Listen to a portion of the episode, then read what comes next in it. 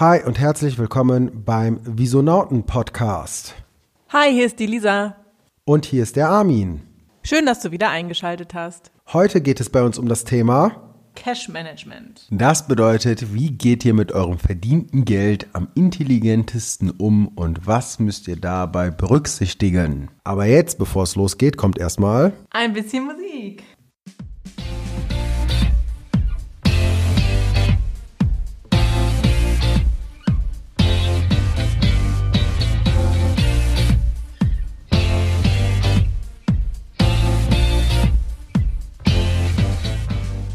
Bevor wir jetzt in die Materie ein bisschen intensiver einsteigen, möchten wir euch kurz einmal ein Bild malen vor Augen. Stellt euch vor, ihr möchtet gerne ein Haus bauen.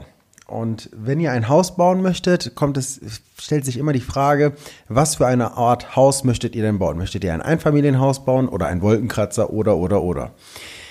Jetzt ist es im Leben so, dass die meisten ein, ja, sich vorstellen, ein Haus zu bauen, also ein Einfamilienhaus und gießen ein ganz kleines Fundament, wo genau dieses Einfamilienhaus drauf passen würde und versuchen dann auf diesem Einfamilienhaus einen Wolkenkratzer quasi aufs Dach zu stellen.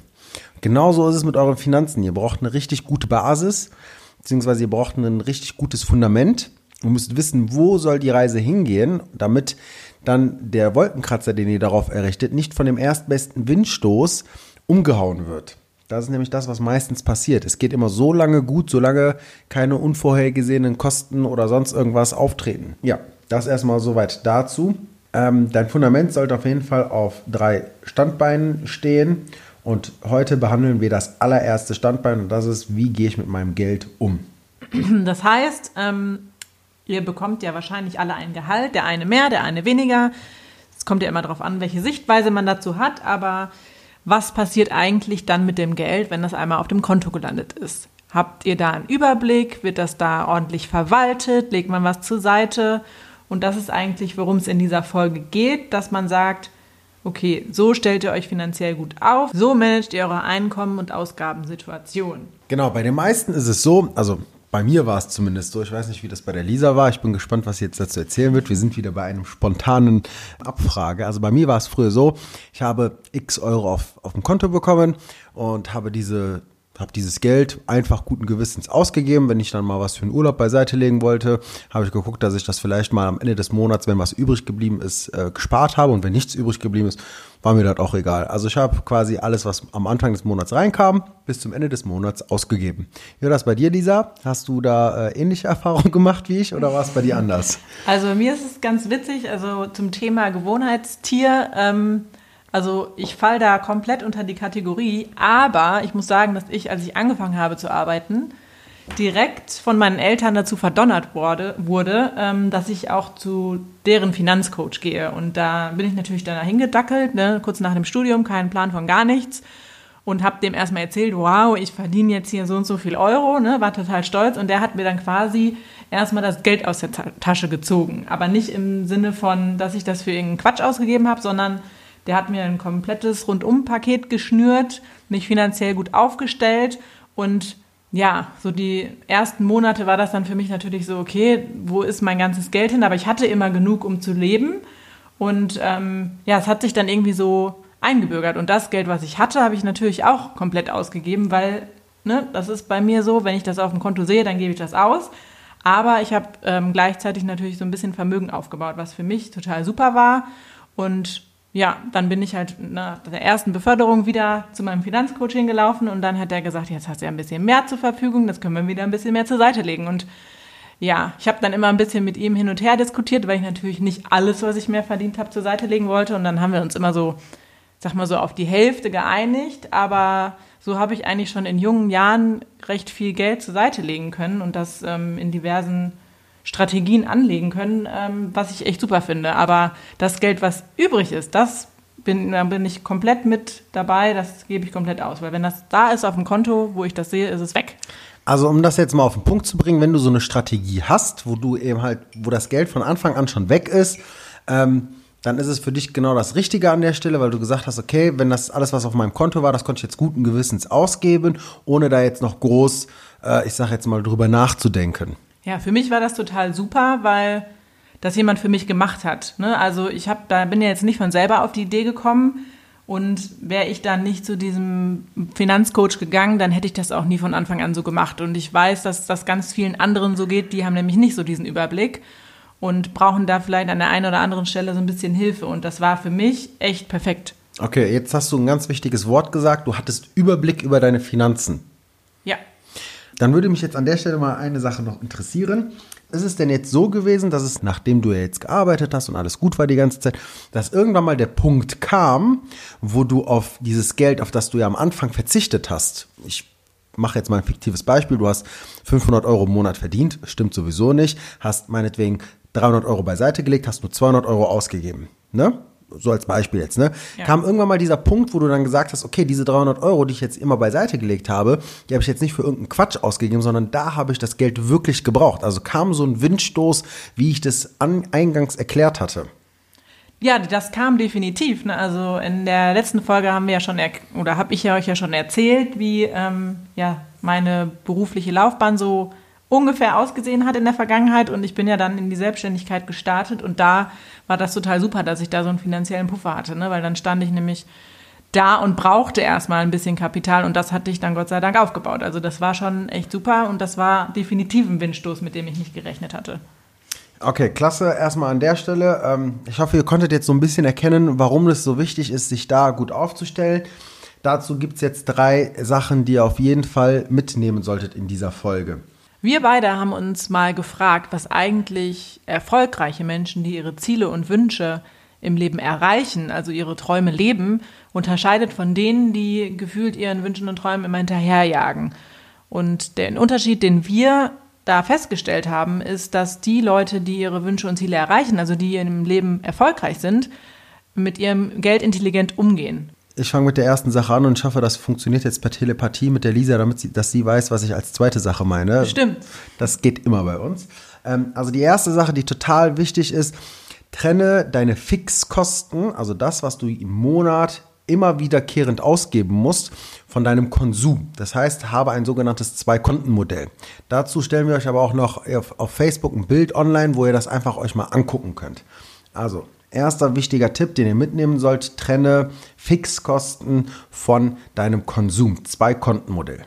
Um das noch ein bisschen besser zu verstehen, erkläre ich das einfach mal an einem Beispiel. Also ihr habt jetzt Gehalt, euer Gehalt, gehen wir jetzt mal von 2000 Euro aus. Ihr habt 2000 Euro netto, die kommen auf Konto A.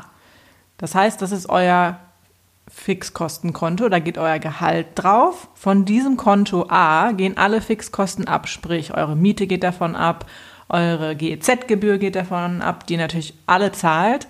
Ähm, eure Handykosten gehen davon ab. Alles, was regelmäßig ist und jeden Monat wieder auftritt. Also Fitnessstudio, Spotify, was auch immer.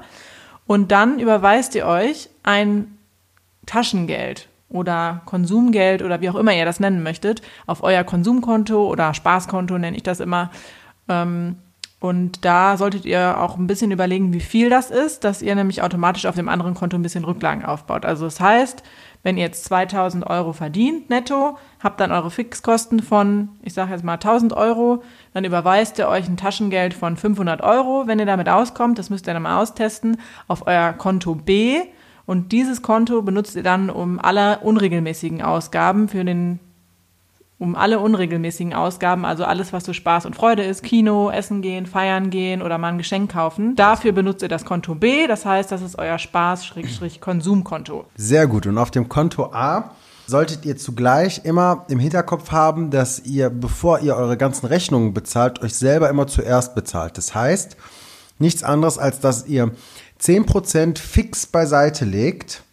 Und diese 10% sind elementar wichtig. Also wenn du 2000 Euro verdienst, sind es 200 Euro. Wenn du 5000 Euro verdienst, entsprechend 500 Euro. Also es ist immer diese 10 Prozent. Die sind auch auf jeden anwendbar.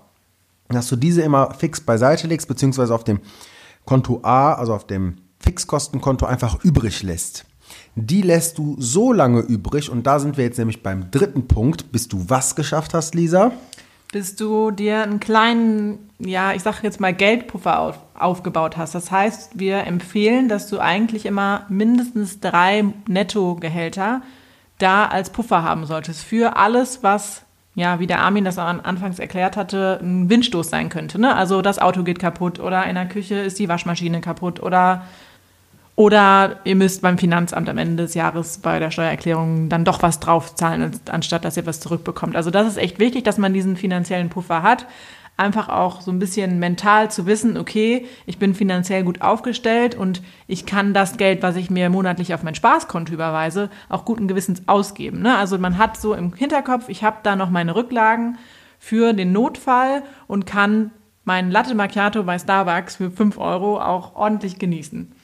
Okay, jetzt werde ich mal ein bisschen stichelig an der Stelle. Das äh, kennt ja die Lisa mittlerweile und findet sie auch ganz lustig. Das ist mein Part. Ähm, Denkst du?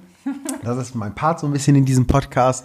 Ähm, jetzt sind wir ja nicht alle gleich und wir machen ja jetzt hier so pauschalisierende Aussagen. Warum braucht denn jetzt derjenige, und jetzt mache ich echt ein Extrembeispiel, warum braucht denn jetzt der Mensch, der 5000 Euro verdient, ich sage jetzt mal der weiß ich nicht, der hohe Angestellte in irgendeinem Unternehmen, warum braucht der dann 10.000 Euro Puffer im Verhältnis zu dem, der vielleicht nur 1.000 Euro verdient, der braucht ja dann nur 3.000 Euro Puffer oder 2.000 Euro Puffer. Warum ist das bei dem einen so viel höher gedacht von uns, als bei dem anderen so viel geringer? Warum diese zwei oder bis, also man sagt ja immer zwei bis drei Monatsgelder, warum immer diese zwei bis drei Monatsgelder? Wovon wird das eigentlich ausgemacht? Ja, du passt ja automatisch deinen Lebensstil an dein Gehalt an. Ne? Also ich sage jetzt mal, jemand, der 2000 Euro verdient, das ist ein gutes Gehalt, der fliegt dann vielleicht einmal im Jahr in Urlaub, aber jemand, der jetzt irgendwie ein Managergehalt hat und 10.000 Euro im Monat verdient, der fliegt halt auch zweimal im Urlaub, äh, zweimal im Jahr in Urlaub, aber der fliegt dann halt in Four Seasons Resort nach ähm, Timbuktu und gibt halt viel, viel mehr aus. Also wenn der dann irgendwie ein teureres Auto hat, was kaputt geht, dann ist natürlich auch die Reparatur teurer. Also der, der Lebensstil passt sich ja dem Gehalt an und deswegen ist es halt wichtig, dass man immer prozentual das Geld zur Seite legt. Okay.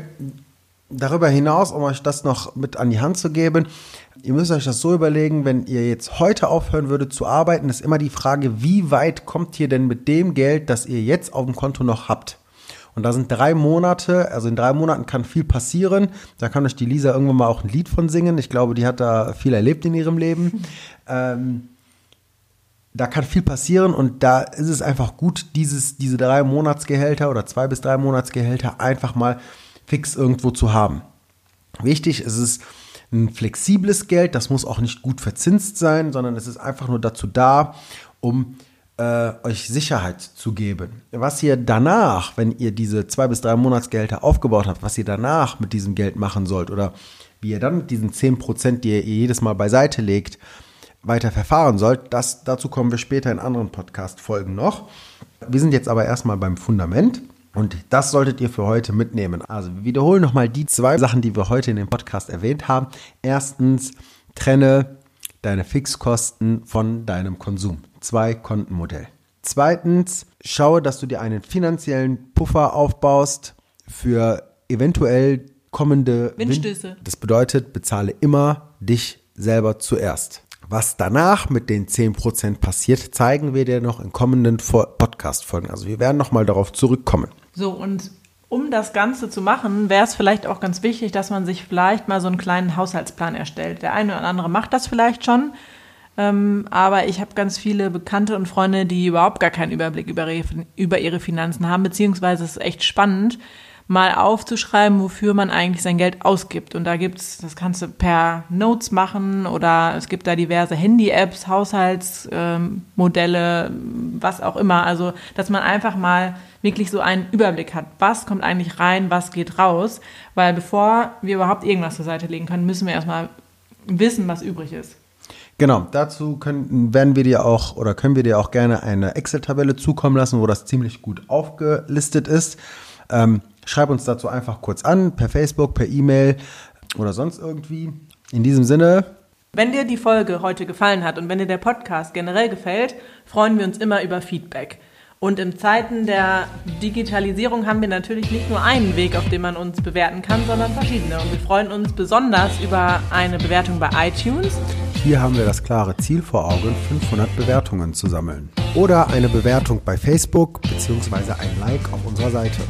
Wenn du generell Fragen zum heutigen Thema hast oder gerne noch ein intensiveres Coaching haben möchtest, dann kannst du dich natürlich über die verschiedensten digitalen Wege an uns wenden. Das ist einmal unsere E-Mail-Adresse hello at dievisonauten.de oder du kannst uns auch gerne über Facebook eine Nachricht schreiben. Ja, uns geht es natürlich jetzt noch um Reichweite. Das heißt, wenn ihr jemanden kennt, wo ihr sagt, hey, den könnte das auch interessieren, würde es uns freuen, wenn ihr uns einfach an der Stelle an euren Kumpel, Kollegen, Freund weiterempfehlt und dann schauen wir mal, dass wir daraus ein großes Ding machen. In diesem Sinne. Eure Lisa. Und euer Armin. Auf Wiederhören. Bis zur nächsten Folge.